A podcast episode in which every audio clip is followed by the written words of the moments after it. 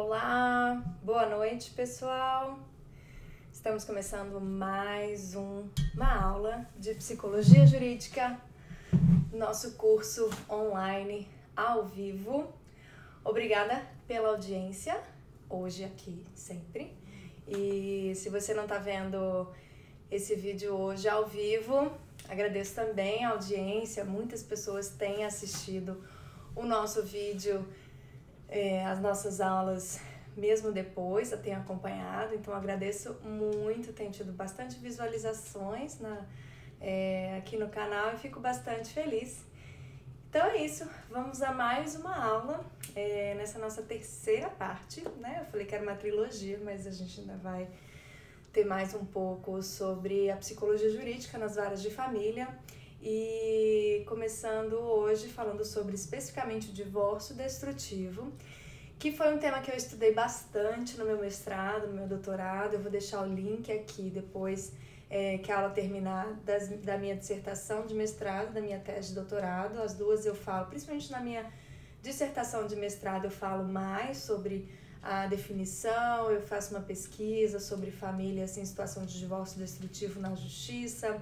é, os atendimentos que foram feitos na justiça. Então, eu descrevo com bastante detalhes o, o processo, né, que foi essa, é, esse trabalho, essa pesquisa. E, e vou deixar disponível, né? Ele tá, minha dissertação tá online, tá disponível no repositório da Universidade de Brasília, então para quem quiser, é, também vou, posso deixar os links, eu publiquei três artigos dessa, é, dessa, dessa minha pesquisa de mestrado. E é isso, eu vou falar, fazer um resuminho aqui, eu sei que uma hora e meia não é tão resumo assim, mas é, fico feliz de, de poder estar falando sobre esse tema, que é um tema bastante difícil, que atinge aí muitos, é, muitas famílias, é, principalmente no contexto da justiça, e às vezes o contexto da justiça não ajuda, às vezes mais atrapalha do que ajuda. Então, é isso. É...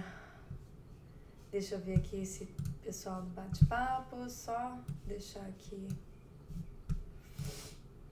no ponto.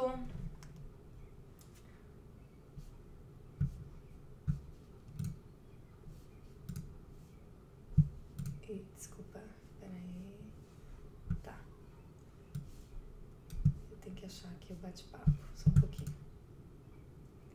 Então é isso, pessoal. Eu sou Mariana Martins Jura, sou psicóloga, tenho mestrado e doutorado na área de psicologia é, Clínica e Cultura pela Universidade de Brasília, especialidade em terapia de família e casais. Vou falar também hoje mais sobre a teoria sistêmica e um pouco como a teoria é, do pensamento sistêmico vai embasar aí a compreensão do divórcio destrutivo. É fundamental para a gente poder entender melhor a nossa próxima aula. Eu vou estar falando sobre alienação parental eu sei que é um interesse muito grande de muitas pessoas, tem sido é, bastante divulgado na mídia, principalmente depois da lei em 2010. É, então, vou falar é, na nossa aula que vem sobre alienação parental. Então, a aula de hoje é bastante importante. Vou trazer conceitos, vai ser uma aula mais teórica, é, mas que é muito importante aí, principalmente para os profissionais entenderem a, a compreensão sistêmica aí do conceito de alienação parental. Então, lá na transmissão ao vivo, a gente olha o bate-papo. E como sempre, mames e papis já estão me assistindo. Muito obrigada a vocês que são minha maior inspiração.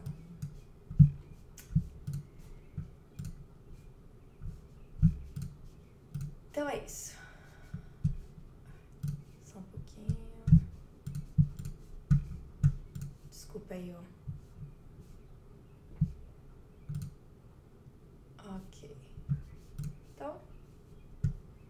Vamos seguir aí. Vamos falar um pouquinho então.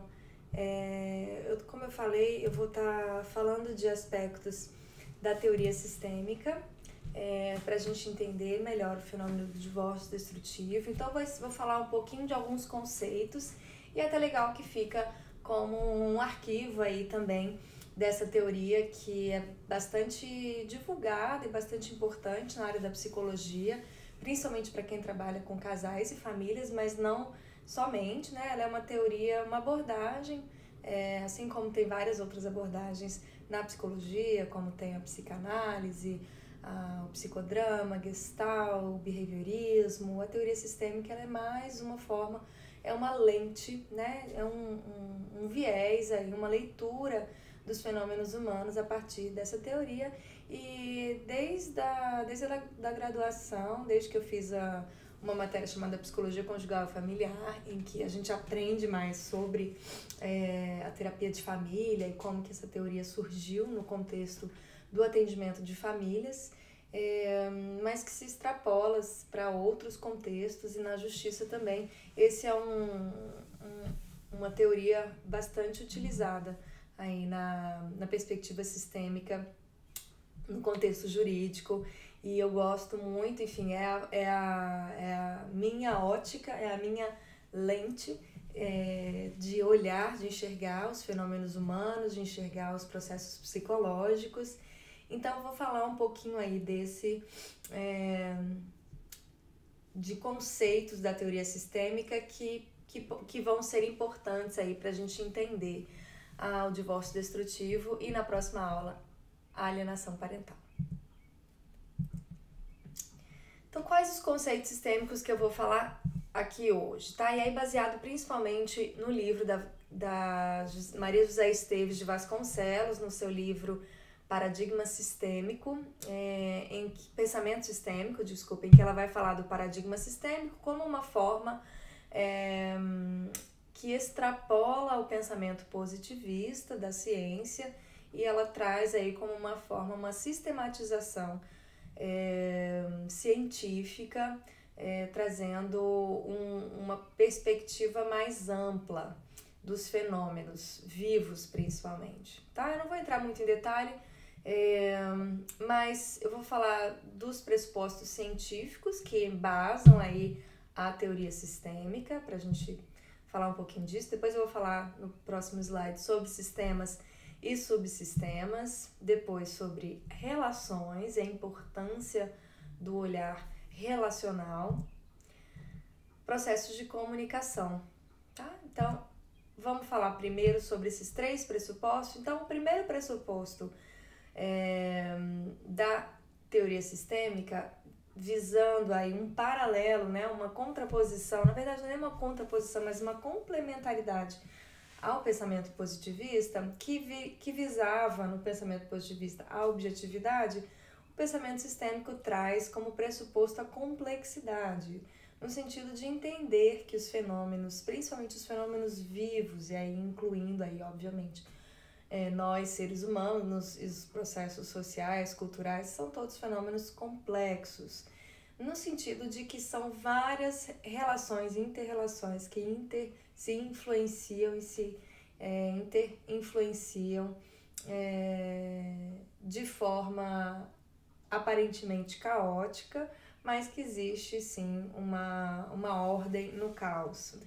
Né? Então é uma visão não linear, né? uma visão é, recursiva, né? que a gente fala no sentido de uma espiral, então não é nem circular, né? que alguns outros é, sistêmicos trouxeram, mas a gente já entende algo como um processo que, que pode até parecer repetitivo, é, mas que está sempre em transformação. Né? Então, os fenômenos que, que a gente, às vezes, né? a gente pensar, por exemplo, no nosso dia a dia, né? às vezes, nosso dia a dia são repetitivos, né? a gente acorda, é, come, dorme, trabalha, é, enfim, tem toda uma sequência aí, uma rotina que parece uma repetição, mas que na verdade a gente sabe que é apenas uma tentativa de uma de trazer uma certa ordem, um certo controle para um tempo que é bastante é, infinito, né? Que não tem fim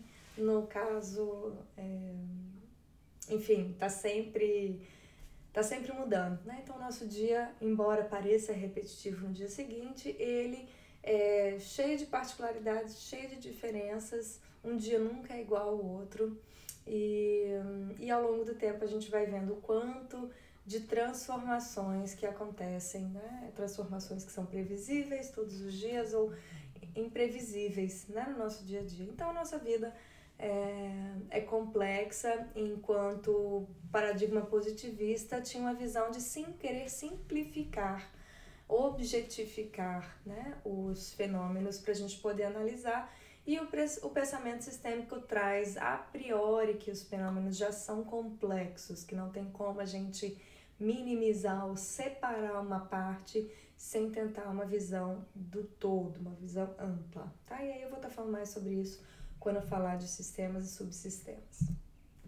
Um outro pressuposto é o pressuposto da instabilidade, nisso que eu também falei. Embora a gente tenha uma estabilidade aparente, a nossa vida ela é instável. Ela está sempre em transformação, em mudança, sempre é, então é, ela é instável, né? Embora pareça estável, a gente esteja sempre buscando uma estabilidade. A instabilidade é também um dado é, fundamental, necessário para a vida, independente da vida humana, enfim, da vida. O, o instável também é aquilo que nos faz sistemas abertos e vivos orgânicos. Né? Então ela traz esse pressuposto aí da instabilidade, que um, uma vez está de um jeito e é esperado. Isso não é, não é visto como uma, um aspecto negativo, mas é visto como algo que é esperado. Então, se a gente espera que os fenômenos vão ser complexos e instáveis, a gente já precisa, enquanto profissional, enquanto pessoa, já olhar uma determinada situação sabendo que aquela situação não é fixa, não é rígida, não é simples mas que ela é complexa e que ela está em constante transformação. Tá? Então é um, é um dado que nos, é, que nos faz enxergar os fenômenos. E um outro aspecto bastante interessante também da perspectiva sistêmica é a, se trata da intersubjetividade. É, enquanto o paradigma positivista da ciência visava uma visão objetiva do fenômeno em que separava o observador daquilo que é observado, que visava o observador não participa do fenômeno, ele apenas descreve de uma forma bastante afastada, neutra. O pensamento sistêmico a priori também já compreende que não existe objetividade completa, que não existe é, separação entre observado e, e o que é observado? Entre a pessoa que entre observador e observado. É, e sim que há uma interrelação, uma inter é, uma influência daquele que está analisando na, na, na forma como se apresenta um, um, uma determinada questão. Né? Então, é, dentro das questões da justiça, então, se a gente for trazer o aspecto da complexidade, da instabilidade, da intersubjetividade, é o quanto que é, os profissionais e as pessoas que são atendidas, as suas subjetividades, elas impactam e elas estão presentes o tempo todo na análise dos casos, né? Então, quando a gente fala, por exemplo, que um juiz ele tem que ser imparcial ou ele tem que ser neutro, é no sentido de tentar minimizar essa subjetividade, mas a gente sabe que ela é parte do, do humano também. Não existe humano sem subjetividade, né? Porque nós não somos robôs enquanto profissionais, enfim, se a justiça é, fosse, enfim, se a gente tivesse um, um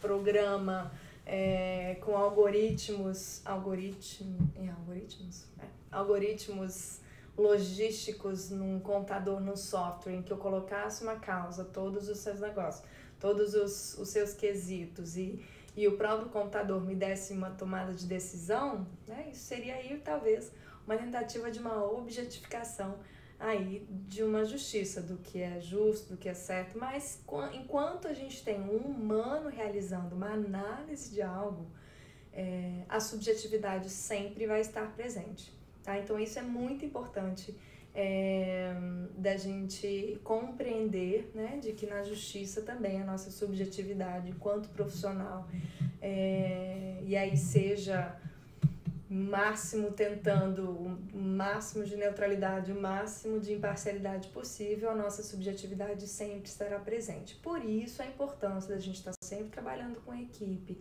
da gente sempre discutir casos em supervisão, é, ou trabalhar em duplas, ou ter com quem dialogar sobre tomada de decisão, no sentido de estar tá tendo aí uma, ah, uma outra avaliação. Né? E, e na própria justiça a gente sabe que a, o, o sistema de justiça, quando garante aí, o acesso ao recurso, uma segunda instância, terceira instância, até quarta instância, é, é no sentido de estar tá realmente avaliando aí por pares essa subjetividade aí que vai sendo minimizada quando você tem o mesmo entendimento por mais pessoas né, naquele julgamento. Então, é uma tentativa de diminuir a subjetividade, mas ela está presente, ela é, é ela acontece. Tá? Então, esses pressupostos são muito importantes da gente entender.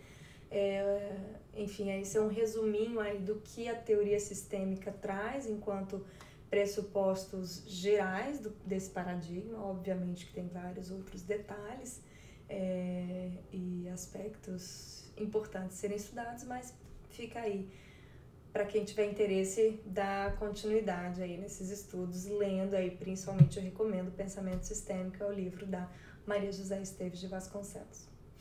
Um outro outros conceitos importantes da gente entender sistêmico. Então, conceitos é, sistêmico, a teoria sistêmica é baseada aí na visão de sistemas, né? Sistemas e subsistemas.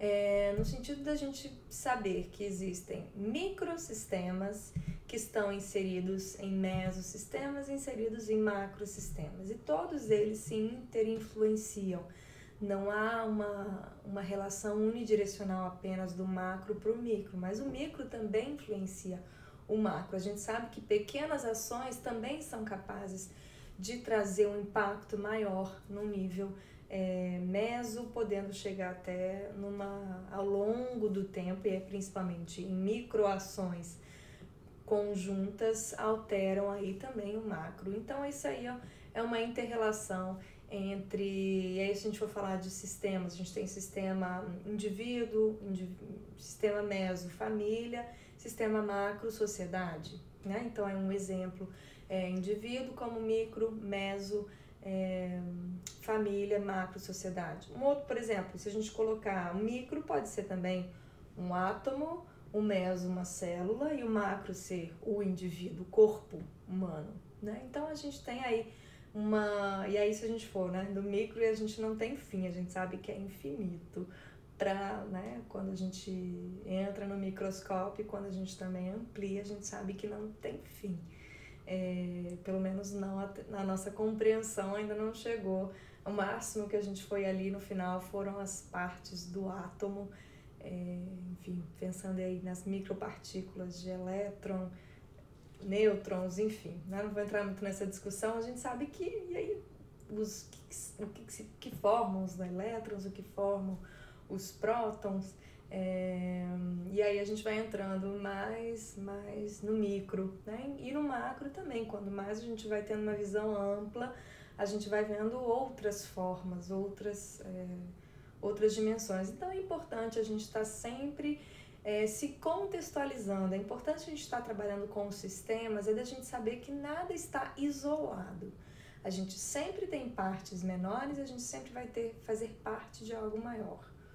Né? Então, e tudo isso vai estar se inter, é, in, vai estar interagindo. Então, por exemplo, falando do meu corpo humano, obviamente que a minha saúde, as minhas células, os meus sistemas, é, subsistemas in, é, corporais, seja digestivo, é, sanguíneo, seja neurológico, é, enfim, esses sistemas eles se interagem e alguma, se alguma parte não é, se desequilibra, obviamente que vai desestabilizar todo o meu corpo, isso vai afetar as minhas relações dentro de um sistema meso, vai influenciar nas minhas relações da minha família, que pode, por exemplo, influenciar é, alguém, é, sei lá, eu posso, por alguma questão, trazer uma, uma dificuldade no trabalho para o meu chefe ou para minha chefe, que trazendo, enfim, outras mudanças. Então, tudo se interrelaciona, né? E mudanças, e todos os sistemas são sistemas e subsistemas ao mesmo tempo, né? Não há aí uma. É, a gente não tem um fim, mas a gente precisa entender por exemplo, que numa família é um que a gente considera como um sistema, a gente traz uma certa delimitação de fronteiras no que é família, mas que dentro da família a gente vai ter subsistemas, que são as sub, os subsistemas relacionais, no caso, por exemplo, que a gente vai falar bastante divórcio, que a gente já falou bastante, é o subsistema parental, que é formado pelo mesmo subsistema conjugal, e muitas vezes essas funções, esses subsistemas que são formados pela mesma pessoa, em alguns casos, é, se confundem né, com o aspecto da conjugalidade, da parentalidade, e quando há um divórcio, é importante compreender que aquelas funções parentais, o relacionamento parental precisa continuar em prol dos filhos. Né? Então, essa compreensão aí de subsistema que a gente precisa entender de que a família, mesmo após um divórcio, é, esse subsistema precisa continuar é, existindo, precisa continuar funcionando aí de uma forma é, saudável, né, para os filhos principalmente e para si próprio, né, também. É muito ruim ter uma relação subsistema, você fazer parte, ser responsável por um subsistema é, negativo, ruim. É, então, é importante né, essa compreensão aí de sistemas e subsistemas, né, que fazem parte aí também da teoria sistêmica. E aí isso nos leva a um, a um outro conceito, que é o conceito de relações, é, em que a gente vai estar tá olhando para o entre. O grande salto da teoria sistêmica, trabalhando com famílias, foi olhar as relações. Então não é olhar fulano ou fulana, mas é olhar o que está acontecendo no entre eles. Então a gente tem João, tem Maria. A gente não está interessado no João ou na Maria ou nos dois, a gente está interessado no entre. Né? Então, o que, que cada um, ou o que, que está acontecendo entre eles nessa relação? É, que pode ser, que, que geralmente é bastante diferente da sua relação, da relação, por exemplo, do João com a Joaquina, né, que é diferente da relação da Maria com Pedro. Né? Então a gente tem relações que, mesmo tendo os mesmos indivíduos, a gente configura e muda totalmente é, o processo. Então, olhar o entre, olhar como está aquela relação. Então, é importante a gente também, isso na situação de divórcio, porque quando a gente, muitas, principalmente na situação de divórcio destrutivo, que a gente vai falar aí mais pra frente, que é o tema da nossa aula de hoje, a gente muitas vezes vê pais e mães que se acusam, que falam, ah, porque ele, porque ela, porque é o que ele falou, o que ela falou, e sempre olhando para o outro, sempre acusando o outro, sempre é, buscando justificar as causas no outro e se colocando como vítima, né? É, esse processo, né, de só olhar a culpa o culpado é o outro, né? Porque o outro, o outro, o outro, você esquece de olhar a sua participação naquela relação. E quando a gente olha para a relação, a gente não está querendo saber o que, que é, é, culpa do outro ou culpa de, de, do um, né? A gente quer saber qual é a responsabilidade de ambos nessa relação. Né? É, o que, que cada um pode fazer, né? E aí no sentido de pensar nos aspectos futuros, né? Tanto de se analisar é, como parte do problema, como também parte da solução, né? É, então, quando a gente vê uma situação de divórcio destrutivo, nunca é culpa de um só, nunca é responsabilidade de apenas uma pessoa. A gente falou isso também na última aula sobre os inimigos ferozes, em que quando dois estão brigando, se é um divórcio destrutivo, os dois estão ali brigando constantemente é porque os dois estão envolvidos, participando ativamente daquela, é, daquela relação destrutiva, né? Então, a gente vai olhar para a relação, olhando aí corresponsabilidades, né? E aí a gente sai do ponto de vista de olhar o que, que é culpa de um, o que, que é culpa de outro, para olhar o que, que ambos é, contribuem para essa relação e que ambos, né? Porque se a gente, a gente considera que se um muda, a relação muda, né? E isso é fato. Numa relação, se os, porque uma relação ela é feita, ela não existe relação sozinha. Você estabelece relação com o outro ou com outros, né? E essa relação, se um muda, e esse é o grande é, é uma grande compreensão da teoria sistêmica também. Uma das razões da gente também, inclusive, utilizar a teoria sistêmica para atendimento individual, porque se um muda, todo o sistema muda. Porque o sistema, por mais, como a gente falou também do micro, por mais quando o micro ele está muito forte, impregnado pelo, pelas influências do macro, mas se ele é bastante firme, é, coerente com a sua mudança e se aquela mudança de fato foi uma mudança significativa, que não tem retorno, não é uma coisa que, ah, eu só estou testando, é uma mudança é, que a gente chama na teoria sistêmica também de segunda ordem, e as mudanças de segunda ordem são mudanças que não dá mais para você voltar, não tem como você é, ser diferente, não tem como você voltar ao que era antes. É, foi uma mudança definitiva, uma mudança que não há mais volta.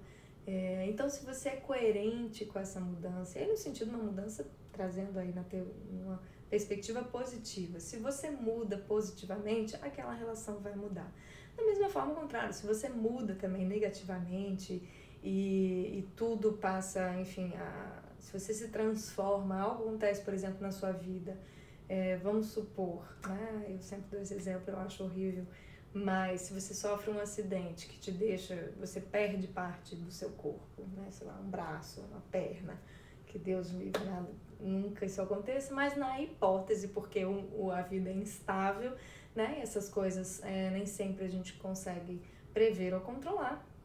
Então, se a gente perde parte do corpo, a gente nunca mais vai ter aquela parte de volta. E obviamente que isso vai impactar na sua compreensão de você como um todo. Né? Obviamente que se é uma parte pequena ou se aquela parte significativa vai depender o quanto que aquela mudança é, é estrutural na sua vida. Mas a gente sabe que uma pequena mudança, mesmo uma pequena mudança, vai sim trazer uma, uma transformação na sua percepção de você mesmo e nas suas relações. Então, por isso a importância da gente estar olhando para relações. E também, é, e esse entre também é influenciado por cada um, né? Então,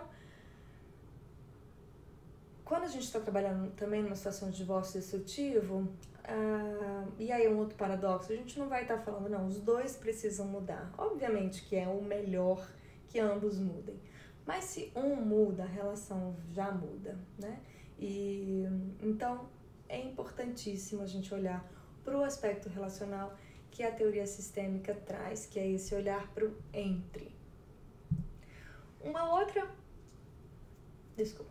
Um outro conceito muito importante também na teoria sistêmica é de comunicação. E aí eu recomendo um livro fantástico que chama Pragmática da Comunicação Humana, é, de vários autores aí do grupo de Palo Alto, na Califórnia, que foram um dos precursores aí da teoria sistêmica, do pensamento sistêmico falam que a comunicação, né, os processos de linguagem, a comunicação entre as pessoas, ele é o que dita aí as relações, né? Então as relações elas são baseadas na forma como as pessoas se comunicam. Então é mais importante a forma do que o conteúdo.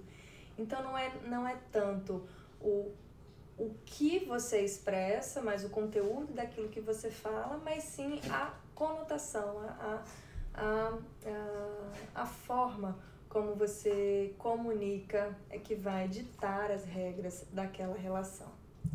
Então, as conversações são, né, dentro da perspectiva da comunicação, as conversações vão ditar aí o entre aí, entre eu, tu, ele, elas, eles, né, nesse... Então, o foco aí também é, nesse entre aí, baseado nas, na forma como a gente se comunica, não apenas naquilo que a gente quer dizer, mas no como a gente está dizendo. E muitas vezes, é, nas situações, não só de divórcio destrutivo, mas trazendo na situação do divórcio destrutivo, quando a gente é, às vezes quer informar algo que é bastante importante, significativo, mas a forma como a gente comunica para o outro genitor faz toda a diferença. O tom, as palavras que são utilizadas e também, é, e aí quando se fala, e eu falei muito disso também na outra aula, quando a gente traz para o aspecto é, da, da linguagem escrita, né, e-mails, mensagens, WhatsApp, aí entram esses recursos tecnológicos que a gente tem hoje em dia, quando a gente começa a utilizar, a gente não sabe muito bem o tom que a pessoa está usando. E aí a gente começa a interpretar achando que a pessoa tá e aí trazendo é, porque aí tudo vai ditar é o, o tom que aquilo está sendo dito por isso é muito significativo principalmente nas comunicações humanas os, é, os emoticons, né? O, essas carinhas, é, elas, elas, elas foram muito significativas e surgiram ao longo do tempo porque as pessoas foram percebendo que na comunicação escrita só escrever não significava, não trazia necessariamente a entonação que você estava querendo dar. Então, uma carinha mandando um beijinho ou sorrindo é, traz toda uma outra, conotação, outra conotação, às vezes, por exemplo, da questão da ironia, é, enfim, várias, várias formas de linguagem aí que podem atrapalhar a comunicação, é, principalmente quando se tem aí uma situação de conflito, de briga, de raiva, de ressentimentos que ficaram aí para uma situação de divórcio. A comunicação é algo que a gente precisa tomar muito cuidado. E os maiores problemas da humanidade são relacionados com comunicação. Não só o que a gente quer dizer, mas a forma como a gente comunica.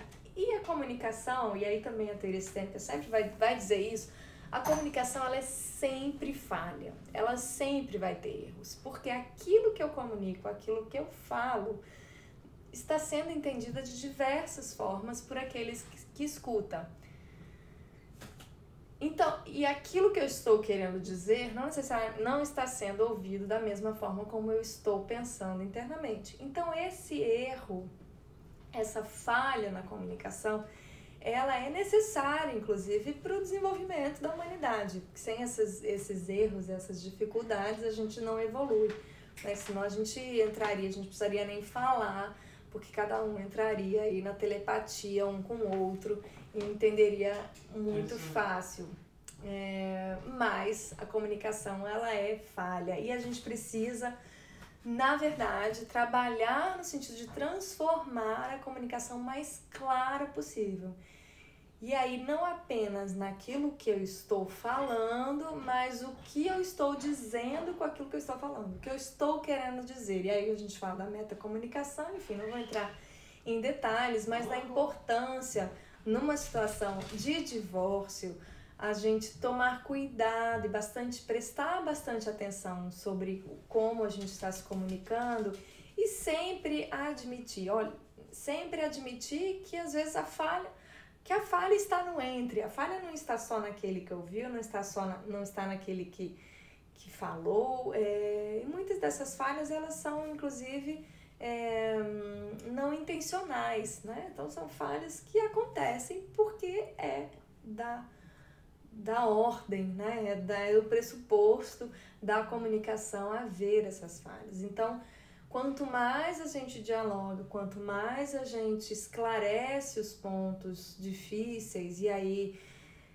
quanto menos sentimentos é, aflorados, né, de raiva, emoção, tristeza, quanto mais tranquilo é, e menos afetado por emoções é, fortes, né, que nos, que nos alter, alteram, né, tanto pensamento quanto batimento cardíaco, isso tudo impacta no, no que a gente interpreta aí é, dessa comunicação. Então é muito importante a gente aprender a se comunicar, aprender a estudar mesmo sobre. Aí eu também recomendo comunicação não violenta, E eu esqueci de colocar, mas vou colocar aqui.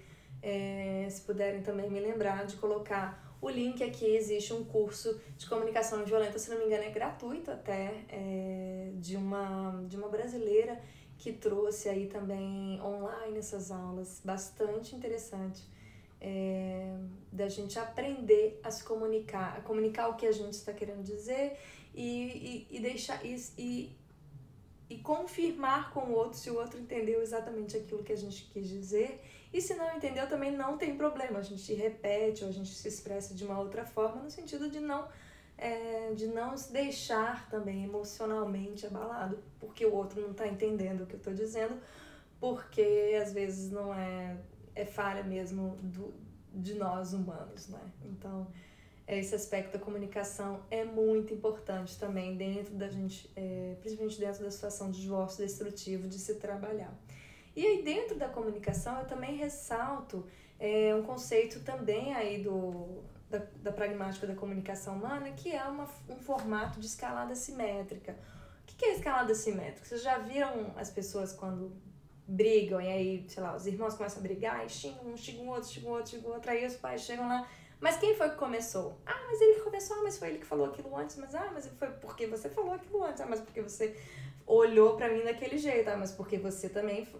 Então é aquele. É, é, é aquilo que a gente. É aquela discussão que a gente não sabe quem começou, que vai instigando, incitando a raiva no outro e que ambos vão sendo responsáveis aí por esse crescimento, né? Esse, esse crescimento exponencial aí da raiva. Então a gente tem aí duas pessoas, no mínimo, a gente pode ter mais, que vão escalando. Enquanto um grita mais alto, quanto um começa a gritar, o outro grita mais alto, grita mais alto, o outro grita mais alto, e aí grita mais alto, e aí, né, enfim, podendo chegar até situações de vias de fato, como às vezes acontece, né, de violência física, né, mas essas violências que vão, é, que às vezes violências verbais que também são é, muito destrutivas. E a gente também não sabe quem começou, mas que um vai, é um ciclo que não acaba.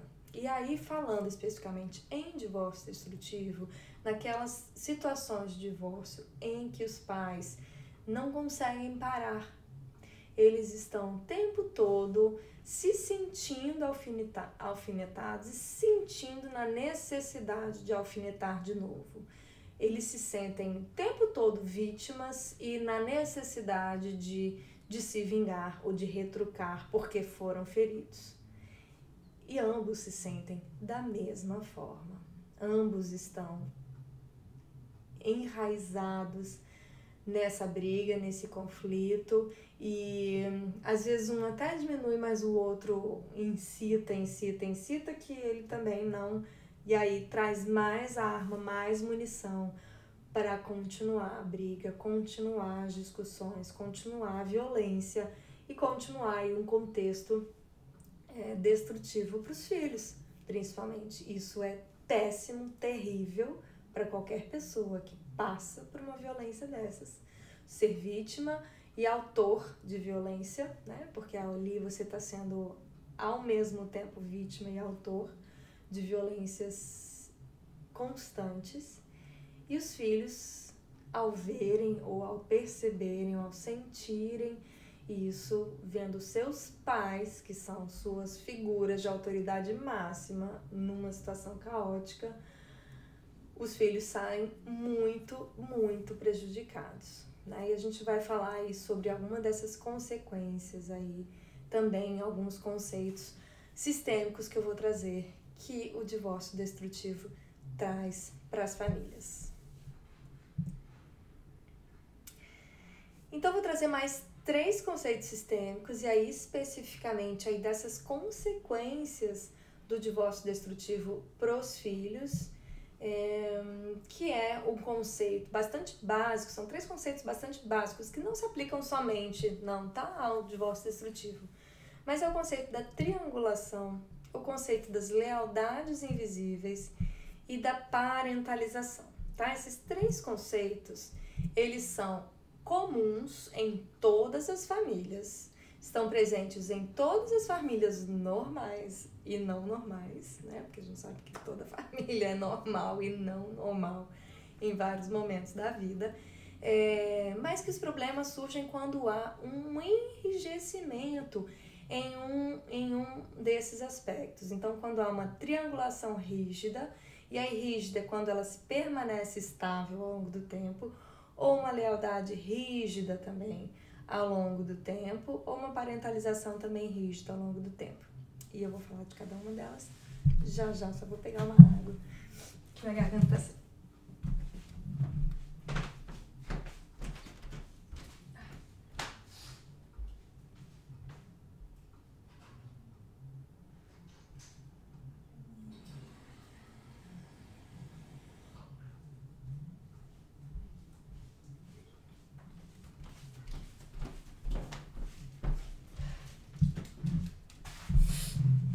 Aula meu pai falou que não bebo água. Hoje eu fiquei com vontade de beber água. Hum. Tá muito seco também, o ar tá ligado. E acho que deixa mais.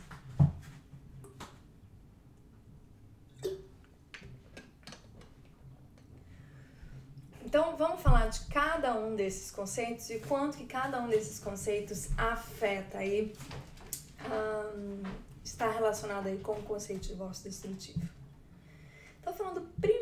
Aí da situação de triangulação. Né? Triangulação, o que é? A gente compreender que toda relação ela é triangulada, tá? É, toda, toda relação entre duas pessoas, ela vai ter, é, vai, vai ter o parâmetro, vai ter um contexto de um terceiro. E esse terceiro pode ser o contexto social, o contexto do trabalho, é, pode ser até um cachorro, né? Enfim, que vai estar tá ali mediando aquela relação, né? Então, sempre entre dois nas relações vivas, o tripé mínimo, né? Obviamente que o tripé já é um triângulo, mas as relações, elas minimamente é, são formadas por um triângulo, tá? E aí, nas situações em que há conflito né, em que há tensão entre duas partes, principalmente, há necessidade de um terceiro é, no sentido de, de diminuir a ansiedade aí daquela relação que está carregada de ansiedade. Então, quando a gente tem um conflito, uma briga, né, e a gente tem aí nessa foto é, um ex-casal, por exemplo, entrou em conflito, quem que vai ser triangulado? Né? E aí quando a gente vê, a gente vê uma briga de desconhecidos na rua, a gente né, fica ali pensando, a gente se mete, não se mete, mas só o fato de estar observando, a gente já é o terceiro, né, que está ali. É, o observador também influencia naquela relação, né? E aí por isso que a gente fala é, que às vezes dentro de casa a, é, os conflitos são maximizados em função de não ter ali o olhar do observador, né? Por mais que aquele observador nem esteja necessariamente interferindo diretamente, falando, mas só o fato de estar olhando, de estar observando, já vai alterar naquela relação, já vai diminuir o, o enrijecimento, a ansiedade daquela briga, eles já vão né, ficar ali, é, cada um um pouco mais, podem estar bravas. E aí a gente vai vendo o nível de ansiedade, ele, ele é medido também a partir do momento em que mesmo em público as pessoas estão brigando aos berros, significa ali que já perderam, é, enfim, que, que aquela ansiedade já é tão grande que ela desconsidera, ela precisa de fato que alguém interceda para que para não chegar, né, a vez de fato, enfim, a outra situação mais extrema. Então, isso traz aí a necessidade. Então, um terceiro ele é sempre chamado, convocado numa situação no, para baixar a ansiedade de um conflito entre duas pessoas. Né? E aí, falando, por exemplo, aí vamos uma outra situação mais próxima, né? A gente viu, falou aí de uma situação de dois estranhos brigando, seja uma relação de casal ou não, e a gente tá ali olhando, observando, geralmente a gente, os nossos olhos, né? é, se voltam para aquela situação e é um, é com, é um né, é, é a ansiedade chamando um terceiro para diminuir, trazer um equilíbrio é, naquela ansiedade, baixar o nível de ansiedade e de animosidade entre eles. Agora, falando, por exemplo, uma situação em que você tem dois grandes amigos, né?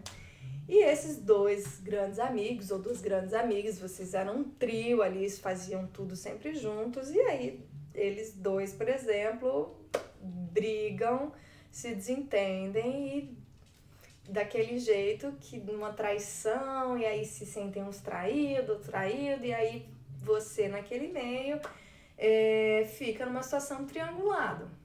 E aí você é chamado mesmo não às vezes, às vezes é até chamado é, diretamente, mas você é chamado a se posicionar, né? Você vai ficar do lado de quem? Né? Você vai ficar do lado de, da Maria, você vai ficar do lado da Joana, você vai tomar partido e isso vai depender muito do quanto que aquela que aquela que aquela situação de conflito perdura e aquela lealdade é solicitada, né? Aquela triangulação precisa continuar. Né? Então, quanto mais, quanto, enquanto eles continuam naquela ansiedade, naquela, naquela briga, naquela animosidade, aí você vai ser o tempo todo chamado a tomar partido. Né? Porque não se sustenta ao longo de semanas, meses e anos aqueles seus dois melhores amigos estarem se brigando, se pegando e e se xingando e se odiando. E não é só parar de se falar, eles se odeiam e continuam nessa. E você vai ser o tempo todo convocado, porque você continua participando da vida dessas pessoas e vai ser o tempo todo convocado a tomar partido. Como que você reage? Já passou por alguma vez sobre isso? Né? Então, isso, isso é parte é, das relações humanas. A questão é como que a gente vai e se a gente, como a gente vai se posicionar e se a gente tem maturidade emocional de desenvolvimento para aquela para tomar partido naquela situação ou para ou para trazer uma solução, seja deixando ambos, porque você não vai tomar partido e acaba os três se afastando, você se afastando dos dois, ou você vai preferir um e o outro não, porque se você continua nessa, é muito difícil ambos aceitarem você continuar fazendo esse meio termo, então você vai precisar fazer uma escolha. Né? Infelizmente, é, as, né, as pessoas muitas vezes imaturamente numa relação não conseguem é, manter né, essa essa possibilidade. E aí falando, e aí a gente está falando de amigos, né? Agora vamos falar de família, mas, né, afeta mais pessoalmente, né? Como é que você fica quando uma pessoa da, da sua família se divorcia dessa forma, né? É, você vai tomar lados, você vai tomar partido, você ao longo do tempo, se aquela relação é destrutiva e continua destrutiva, Obviamente que para não se prejudicar, você vai tomar partido geralmente pelo lado daquele que é da sua família, né? Não significa que, é, que não tenha ainda desejo, vontade ou, ou que você tenha raiva da outra parte, mas é no sentido de minimizar os conflitos é, dessa triangulação. Com os filhos, e se os seus pais né? E se os pais de uma criança estão nessa situação, como que a criança reage? Como é que a criança, é, numa relação triangulada, vai reagir? Né? E aí as crianças são o tempo todo chamadas, são mesmo chamadas, convocadas pelos pais para essa triangulação ou pela relação. Você, como assim? Sua mãe, eu, eu odeio seu pai. Como assim você, como, como você consegue ainda amar seu pai se ele machucou tanto? né? Como você consegue amar ainda sua mãe se ela é uma traidora, se ela me traiu ou se ela é, é uma pessoa horrível, né? E, e as crianças, às vezes, às vezes isso não é dito, às vezes isso é dito, que é pior. Às vezes isso não é dito, mas a criança percebe como, como eu posso amar duas pessoas que se odeiam.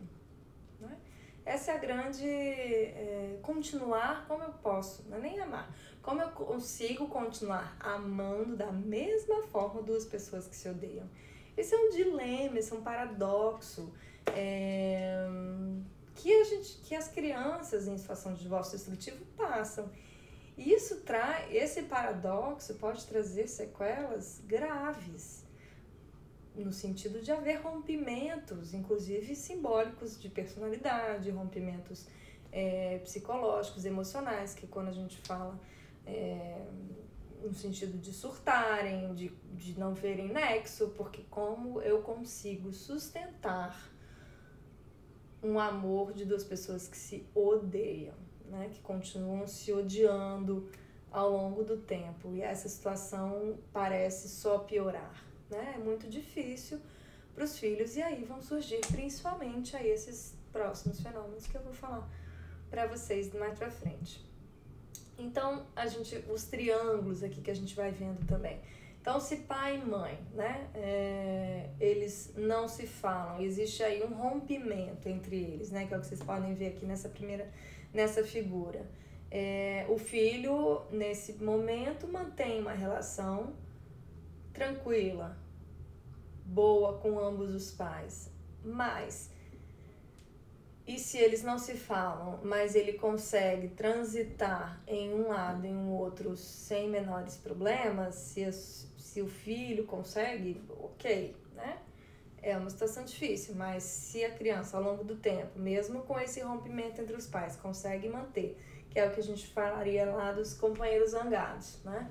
Eles têm dificuldade de comunicação, mas ele consegue manter esse trânsito, ele está triangulado, mas, é, mas ao longo do tempo, mantendo-se esse padrão dele com, é, com ambos os pais, ok, isso vai trazer prejuízo, não, tanto, não vai trazer muitos prejuízos ao longo do seu desenvolvimento. Agora, se essa relação entre pai e mãe é uma relação conflituosa, que é o que vocês podem ver nessa segunda, é, essa segunda imagem, em que há um conflito.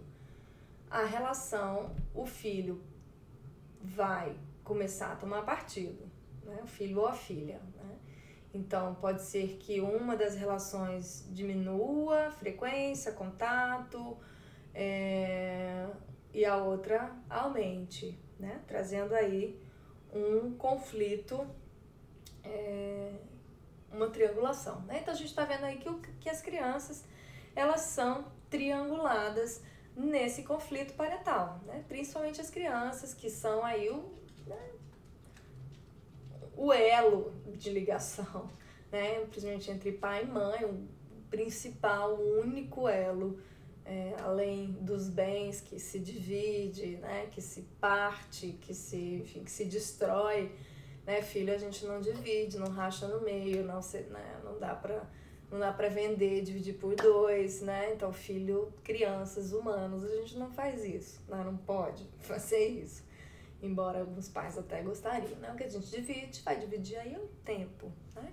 É, dos filhos, mas hum, divide amor também, por exemplo, não é algo também possível de se dividir. É, mas o tempo né, de, é, de convivência aí vai ser algo que, vai, que pode ser disputado aí na justiça, né? E aí quanto e aí muitos pais e aí também vão ser bastante destrutivos nessa briga de quantidade de tempo que querem aí ter é, com o filho, no sentido de ter 50%, 50% exatos ou 53%, por, enfim, né? Fazem essas milhares de contas aí no sentido é, de terem o seu direito né, do filho. Mas a gente sabe que isso pode, pode mudar ao longo do tempo, não significa que se você for ver o seu filho 60% do tempo, 70% do tempo, ou ficar com 30% do tempo não significa que você vai ter uma relação pior, né? O, o, a gente fala que quantidade é importante, mas a qualidade desse tempo é muito mais importante. É, e não é qualidade só no sentido de coisas divertidas que você faz com seu filho, mas de como você se relaciona de forma é, tranquila, positiva e madura né, com seu filho. Bom, esse conceito de triangulação, mas ele é mais importante ainda para a gente ter esses nossos dois próximos conceitos, que é o conceito de parentalização, que é o que? Quando uma das quando coloca os filhos numa situação de tomada de decisão, né? Quando os filhos são colocados para decidir, os pais têm tanta dificuldade de dialogar, de, de se comunicar, de tomarem uma decisão compartilhada, em conjunto, ou como adultos, ou se não com a justiça, que colocam aí a responsabilidade de tomada de decisão das crianças, né? E, e na teoria familiar isso é bastante comum, né? Os conflitos conjugais acontecem muitas vezes, e aí sendo casados ou divorciados, quando se colocam os filhos né, sobre ombros de gigantes, né? Então, quando um dos pais dá, hum, inverte aí os seus papéis parentais, colocando aí, né, a criança numa situação de, é, de superioridade aí, implorando para a criança é, tomar uma decisão ou, ou agradar, né, ao ego do pai. É, quando os filhos são colocados nessa situação de to tomar decisão no lugar dos pais, isso traz bastante prejuízos para o seu desenvolvimento, porque inverte a ordem, inverte a hierarquia necessária para o desenvolvimento humano. E lembrando, quando eu falei que parentalização é um fenômeno comum nas famílias, é no sentido de que ao longo da vida é dada às crianças e adolescentes, aos filhos, uma, um nível de responsabilidade maior do que o nível anterior. Então vai se aumentando o nível de tomada de decisão. Então, uma criança, por exemplo, é, ela pode escolher a cor da blusa e da calça que ela vai usar, mas ela não, não pode escolher com quem ela vai morar. Ela não pode escolher se ela vai na visita do pai no sábado e que horas que ela vai voltar.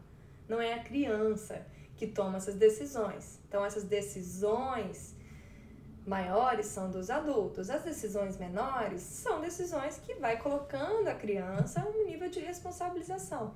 Adolescentes a mesma coisa. Não cabe ao adolescente dizer se aquele final de semana ele quer ou não quer visitar o pai. Não é papel do adolescente tomar essa decisão, ou que o adolescente vai decidir, ele decidir com quem ele vai morar.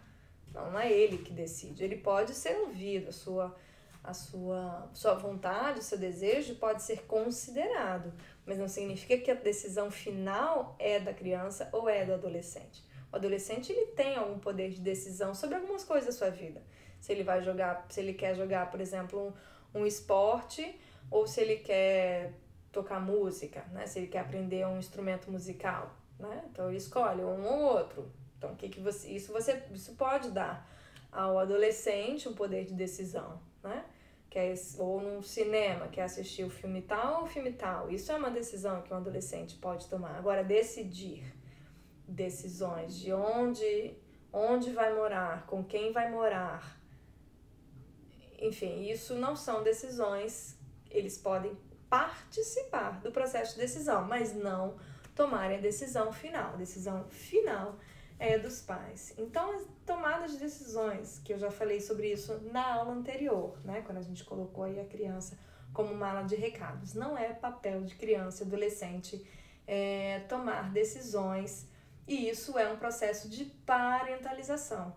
E ao longo do tempo, uma criança parentalizada é uma criança que foi colocada ao longo de muito tempo uma responsabilidade acima das suas competências. Isso vai trazer prejuízos grandes para ela. Mais para frente, numa, nas relações com seus pares, vai ser aquela criança mandona, aquela criança que, que manda nos outros, aquela criança que não vai respeitar o professor, não vai respeitar a autoridade, porque ela a autoridade maior do seu microsistema, que é a família, por exemplo, pai e mãe, estão numa, numa, num, num lugar de autoridade menor, essa criança se sente é, e vai depois, né, a gente diz, levar a porrada do mundo, porque o mundo não vai dizer, não vai, não vai admitir muitas vezes, né, é, essa essa inversão de papéis. Que, e aí, às vezes, os pais né, vão.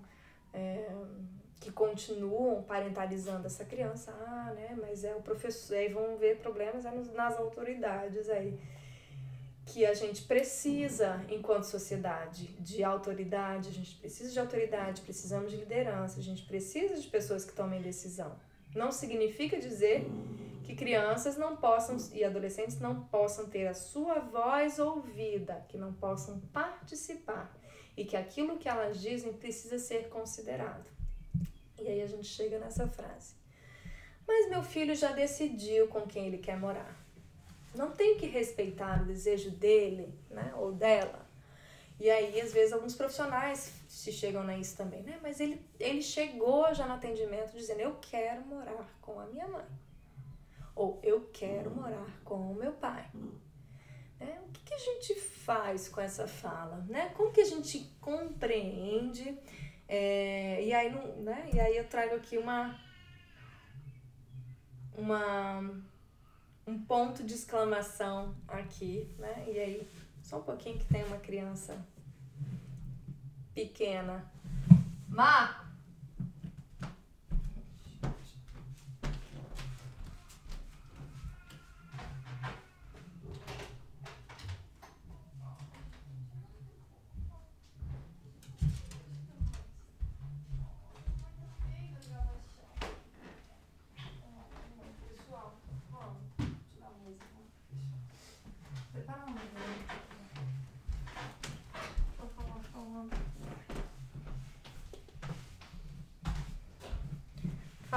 Parentalização, quem tá mandando aqui hoje? Oi, gente! É, filha, vai lá pro seu cantinho, tá? Que ela não tá trabalhando aqui. Tá bom? Bem boazinha.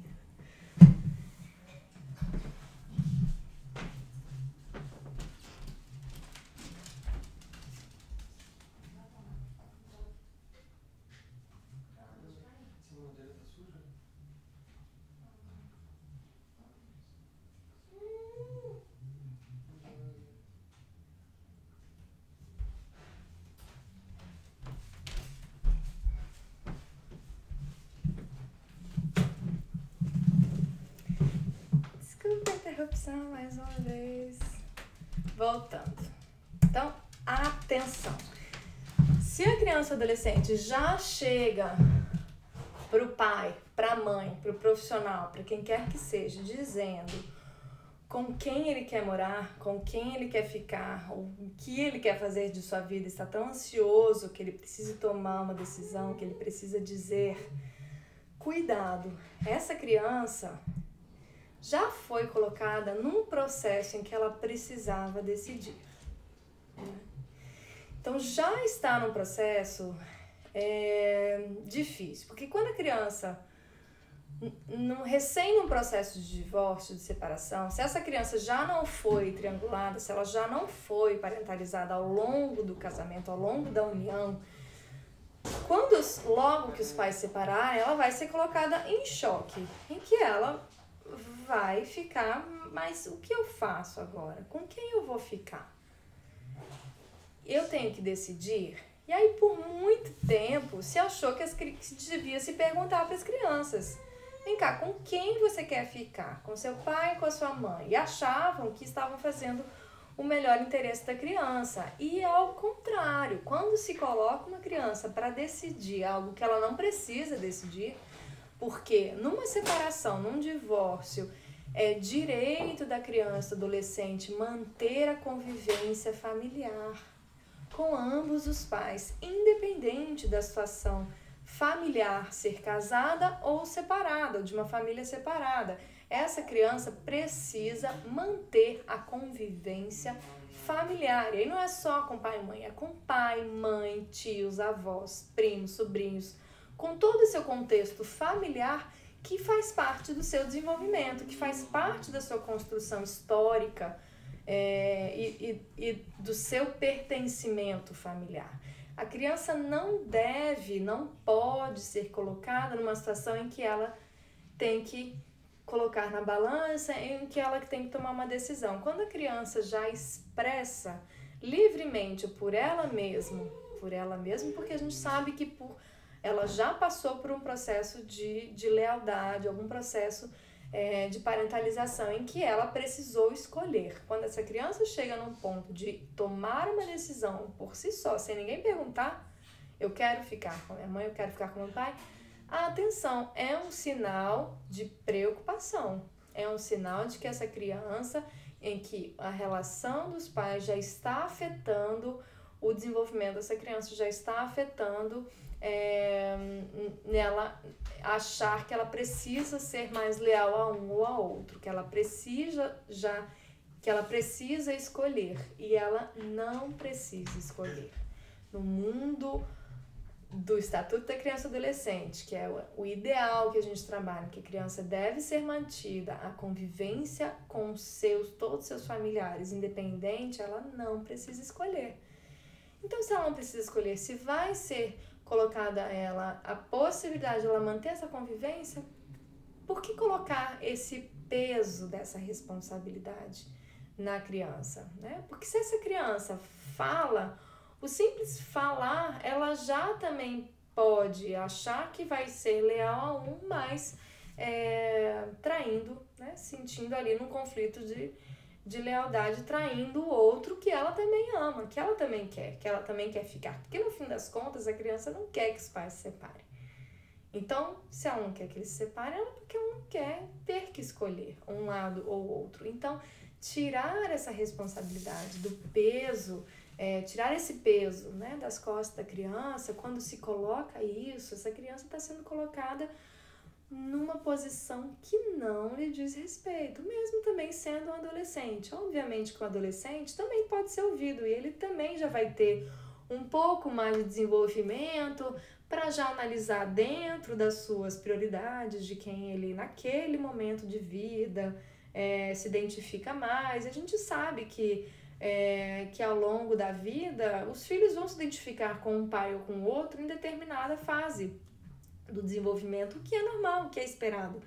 Na infância, na adolescência, na fase adulta, né, é importante, é, vão haver lealdades e identificações com um membro ou outro da família. Né? O problema surge quando há um enrijecimento, quando a gente fala, é, que aí é o próximo slide, das lealdades invisíveis. Quando a gente tem uma lealdade exclusiva, né, em que há uma, um, um conflito de lealdade exclusiva em que ele só pode escolher um é, e o outro precisa ser excluído, o outro precisa ser minimizado, isso traz um, um grande sofrimento para a criança é, de ter que cindir a sua, a sua identidade, porque todos nós somos frutos é, de duas pessoas. Né? Obviamente que não somos formados só por duas pessoas, porque a gente se forma por mais de outras pessoas ao longo da vida, mas pai e mãe, eles têm um peso simbólico muito forte na construção da nossa identidade. É, e quando a gente cinge isso, quando a gente, é, por, por uma situação de divórcio destrutivo, a gente quer apagar um dos lados, isso vai trazer um prejuízo muito grande para a construção da identidade dessa pessoa né, ao longo da vida. Então, lê, né, quando essa criança é colocada nesse e às vezes não é nem colocada diretamente por um dos pais, mas é porque naquela fase já tinha uma afinidade maior ou é, ou a criança se identificou com o sofrimento é, de um dos genitores, às vezes acaba se colo colocando numa situação de parentalização, a criança própria se coloca numa necessidade de tomar partido. Né?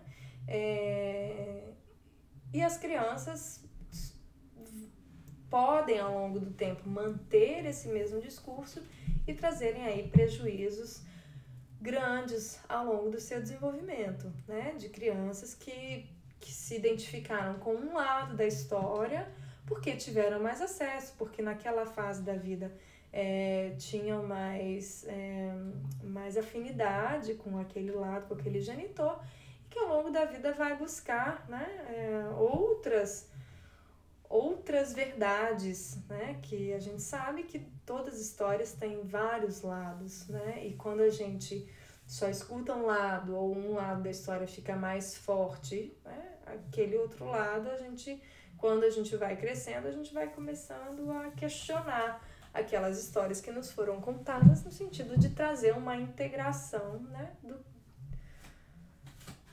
uma integração e uma, é, e uma tomada de decisão daquilo que é próprio do indivíduo, né? Então, o próprio indivíduo vai trazer o próprio discurso e aí que é o que a gente coloca aí na maturidade, no desenvolvimento, é, de poder fazer uma síntese dessas histórias que lhe foram contadas e tomar uma decisão. E se ela é sempre capenga para um lado e tendenciosa, né, enviesada aí por esses lados, é, isso traz grandes prejuízos e, e, infelizmente essas lealdades elas acontecem em todas as famílias, né? E aí voltando a falar da normalidade disso, toda família tem processos de lealdade, todas. Você tem mais de duas, vai ter lealdades até cachorro, se, enfim, cachorro, periquito, papagaio, filhos, um filho.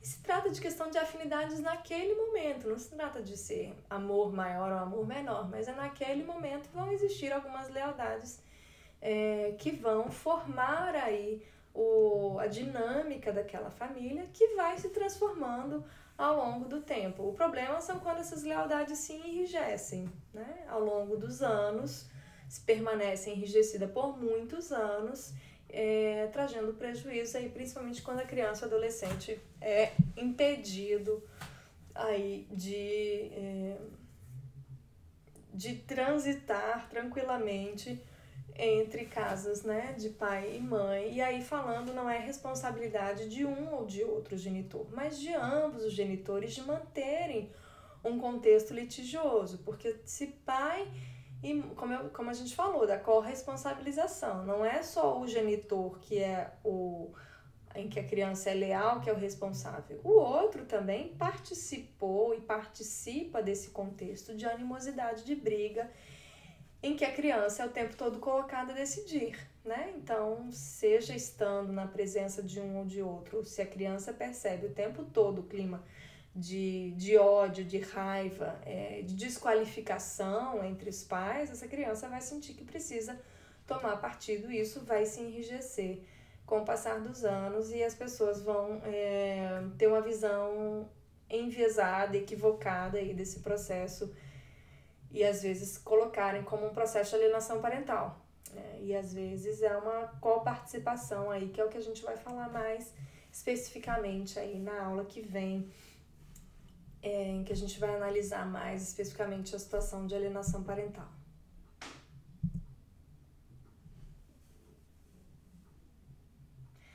É, então, como eu falei, né, é essa relação entre os pais que afeta as outras demais relações. É a relação entre os pais, entre pai e mãe, que é o subsistema é, chefe, né, vamos dizer assim, é a autoridade da família, é pai e mãe, né? Então é essa relação que ela é hierarquicamente maior do que as demais. Então ela vai estar impactando mais, mais, de uma forma mais profunda a relação do filho com um e com o outro, né? Então não se trata de dizer que apenas um é o responsável por aquela relação ser daquele jeito e e a relação com o pai aqui, por exemplo, mais distante, né? Essa relação é, riscada é, em diagonal, assim, é conflito, a pontilhada é uma relação distante e três tracinhos é uma relação mais, é, mais forte, né? Mais desvinculada, emaranhada, né? Em que há um uma lealdade maior. Então, quanto mais maior o conflito entre pai e mãe, mais forte vai ser a lealdade entre os genitores e mais distante vai ficar do outro. Quanto mais e aí isso tudo se interinfluencia ao longo do tempo. Então, todos participam e pai e mãe são responsáveis pela manutenção desses conflitos de lealdade exclusiva. Falando mais especificamente aí nesses últimos minutos das características específicas do divórcio destrutivo, em que a gente já, na verdade, falou aqui ao longo de toda essa aula, é, trazendo exemplos do divórcio destrutivo nesses conceitos sistêmicos, tá? Então, só trazendo rapidinho alguns aspectos que ficaram mais é, evidentes aí na minha, na minha dissertação de mestrado, é, que é o conceito, a definição de divórcio destrutivo que a Rosa Glasserman trouxe num capítulo que ela escreveu, é, em que o divórcio destrutivo é aquele em que há um alto potencial ofensivo e violento entre o par parental, em que há um envolvimento de membros das famílias de origem no conflito, então eles são acionados é, porque esse par parental, né? Lembrando a triangulação, né? O alto é, a ansiedade de par parental, né? Entre o ex entre o ex, os ex casal é tão forte que precisa que os outros chamar outros para essa briga, para comprarem essa briga, é, e estão sempre buscando aí pessoas para lutarem pela sua causa também, pela sua, pela sua verdade. Né? É, então vai envolver aí membros é, das famílias de origem, vai se buscar incessivamente também culpados, e lembrando que a família de origem também, quando se tem é, já um padrão de divórcio destrutivo, também existem aspectos transgeracionais, então membros da família já agem mais ou menos daquela forma também, então já, é, já tem um padrão, uma dinâmica familiar transgeracional aí também favorável para o divórcio destrutivo. Então, esses membros da família, alguns deles vão se sentir autorizados a participar desse conflito, é, na busca incessante de culpados, de culpar o outro e se justificar e minimizar e, e se vitimizar, né? É, dificuldade tremenda aí de olhar para a necessidade das crianças, para a proteção das crianças e para os direitos delas de convivência com ambos os pais. Então há uma dificuldade dos pais de reconhecerem essa necessidade e vão construindo ao longo do tempo estratégias agressivas e destrutivas que não terminam, que são intermináveis, é, disputando aí os filhos, os bens, o tempo, qualquer razão é motivo de briga. Então, é, mudança de escola, é, onde vai morar, enfim, material escolar, né? Todas essas pequenas decisões da vida da criança começam a ser começam a virar aí transtornos e disputas é, enormes, né? E aí eu vou trazer três grandes aspectos aí que ficou muito claro também, que é a, evidente disputa conjugal, né? O quanto que o casamento não se encerrou. Quando há uma situação de divórcio destrutivo, né? Esses pais é, vão dizer nós vamos brigar para sempre, né? Não tem vamos ficar juntos para sempre, não. No caso deles, eles vão ficar juntos, unidos pelo conflito para sempre. Nós vamos brigar para sempre, porque nós sempre vamos nos odiar, né? Então há uma constante autopromoção, né? No sentido de eu sou uma pessoa maravilhosa e ele ou ela, né? A destruição do outro, o outro que é a pessoa que tem é, todos os problemas. Há uma responsabilização constante do outro pelo conflito, então a criança está desse jeito porque o pai ou porque o outro fez daquela forma ou faz daquele jeito ou por causa daquilo. Um dos casos mesmo da minha, da minha dissertação de mestrado era bastante difícil para um dos meninos de 11 anos de idade ouvir o tempo todo do pai dizendo quanto que, de uma forma desqualificando, quanto que ele era igual à mãe dele. Né? Então, todas as vezes que o menino ia visitar o pai, o menino falava e se irritava por ver traços da mãe no menino, e aí falava, e aí o menino se sentia agredido, e aí obviamente não começou a boicotar, não querer ir nas visitas, porque se sentia agredido, violentado ali naquela é, no momento das visitas, e depois esse pai foi entrar com processo de alienação parental dizendo que a mãe estava é, dizendo que a criança não queria né, ir nas visitas, né? Então, aí uma uma total desconsideração da sua responsabilização daquele processo, né? Da criança estar chateada é, ou ter sido magoada também por algum daqueles genitores que é, ao qual ela está dizendo que, que não vai, enfim, não é só é, influência do outro ou da lealdade com o outro, mas também às vezes tem algumas situações de conflito em que a criança se sente agredida. Né? É, há uma comunicação, né, e voltando para o aspecto comunicacional, de uma forma rígida, inflexível, autoritária, violenta, né? Então há uma dificuldade né, de, de comunicação, uma comunicação nesse formato bastante agressivo e violento, desqualificador, uma luta incessante de poder, né? Então desautorizando o poder, é, o poder parental do outro e, e lutando pelo seu poder parental, né? Desqualificando o outro e não buscando uma unificação do poder parental, mas o tempo todo disputando quem é que tem mais poder sobre a criança.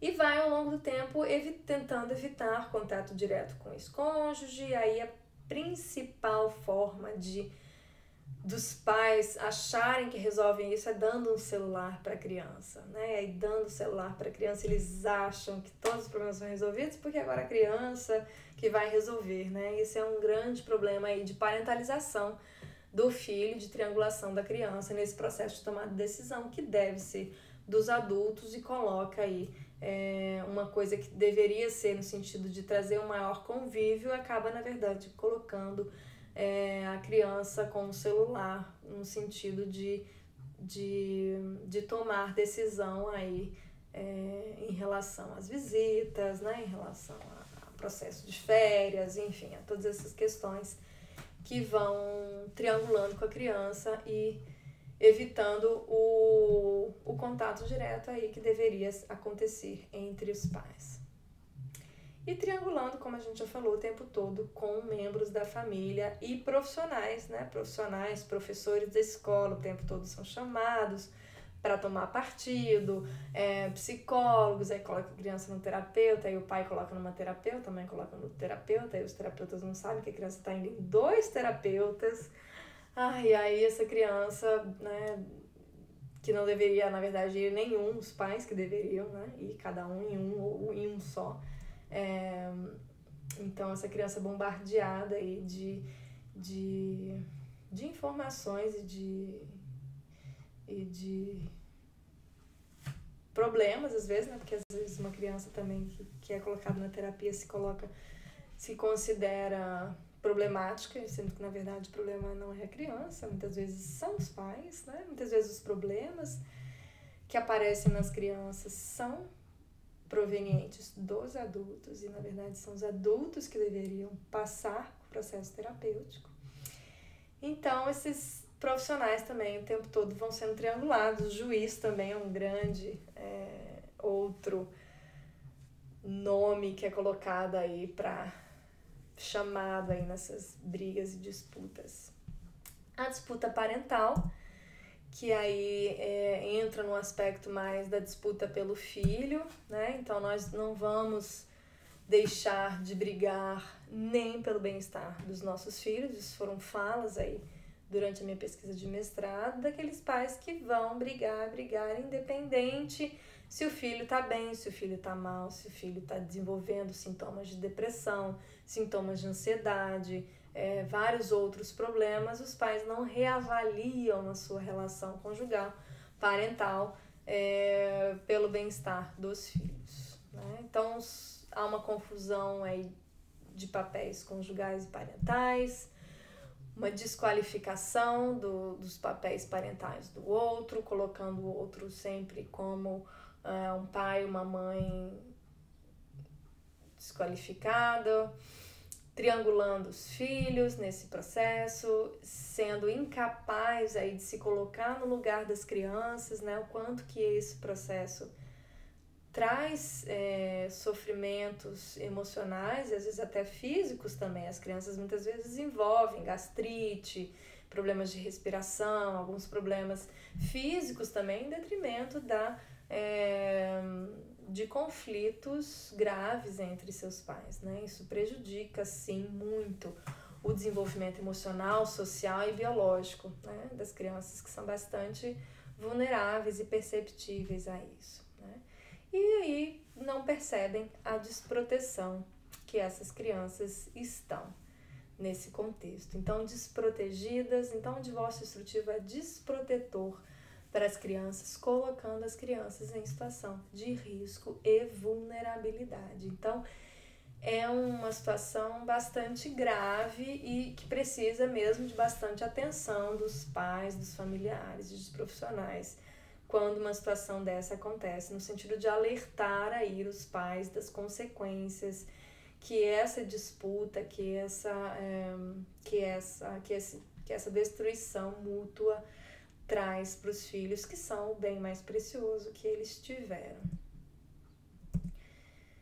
E, a, e a, o quanto que a justiça é um contexto ideal para o divórcio destrutivo, né? O quanto que as famílias buscam, as famílias do divórcio destrutivo estão o tempo todo buscando a justiça, porque a justiça realmente é um contexto interessante para manutenção do divórcio destrutivo. Então, essa visão de que a justiça vai descobrir a verdade, vai condenar o outro, é na verdade promovida aí por esse contexto jurídico que traz é, um jogo relacional complicado aí colocando as partes né, em polos opostos, num divórcio litigioso, buscando um advogado para cada, então quem buscando aí quem é que vai dizer a verdade, às vezes advogados litigiosos ou juízes é, não atentos para a necessidade dos filhos, ou no sentido de estar tá buscando aí quem é que está certo, quem está errado nessa, é, nessa disputa, e às vezes são colocados pelo, por esse divórcio destrutivo os, os próprios juízes, os próprios profissionais se veem numa sinuca que precisam, acham que precisam, ouvem histórias tão contraditórias que acham que precisam tomar partido, que precisam é, escolher o lado em que eles se sentem mais afinidade aí para tomar uma decisão favorável e desfavorável ao outro, que na verdade vai estar tá sempre sendo desfavorável aos filhos. Então, esse, esse formato da justiça beligerante, ela apenas potencializa nessas disputas. E aí, infelizmente, para quem quer brigar, a justiça tem sido um palco ideal para isso. Então, essa dinâmica da justiça muitas vezes tem uma dinâmica semelhante ao divórcio destrutivo, incluindo terceiros, buscando inocentes e culpados, desqualificando o outro, porque a gente sabe que numa petição a gente precisa o tempo todo se autopromover e desqualificar o outro para ganhar a causa, dizer o quanto que eu sou bom e o outro é ruim. Então a gente vê o quanto que esse formato da justiça litigiosa ela, é, ela é semelhante e casa bem com a dinâmica do divórcio destrutivo, po, destrutivo potencializando é, os conflitos e não sendo aí o melhor é, sendo o melhor ambiente para se manter no conflito. Então, a importância aí de outras ações que a justiça já tem desenvolvido, é, que os juízes estão sendo formados né, em psicologia jurídica, por exemplo, sendo é, tendo uma atenção maior a essas situações.